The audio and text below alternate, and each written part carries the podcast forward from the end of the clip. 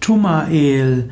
Tumael ist ein Engel, der im Buch Henoch genannt wird. Tumael wird auch bezeichnet als Tamiel oder auch Tumiel.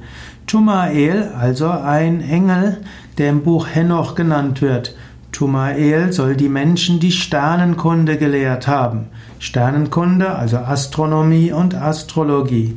Tumael gehört aber auch zu den gefallenen Engeln, der den Menschen Geheimnisse offenbart hat, die er nicht hätte sagen sollen. Tumael gilt manchmal auch als Engel, der sich mit einer menschlichen Frau verbunden hat. Und auch das hätte er nicht tun sollen.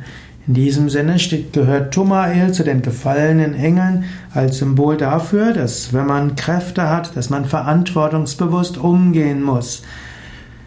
Macht korrumpiert, Je mehr man an Prana, an Energie hat, je mehr man seine Fähigkeiten kultiviert, umso mehr muss man auch auf Ethik achten, auf Mitgefühl und darauf, dass man seine Kräfte verantwortungsbewusst einsetzt.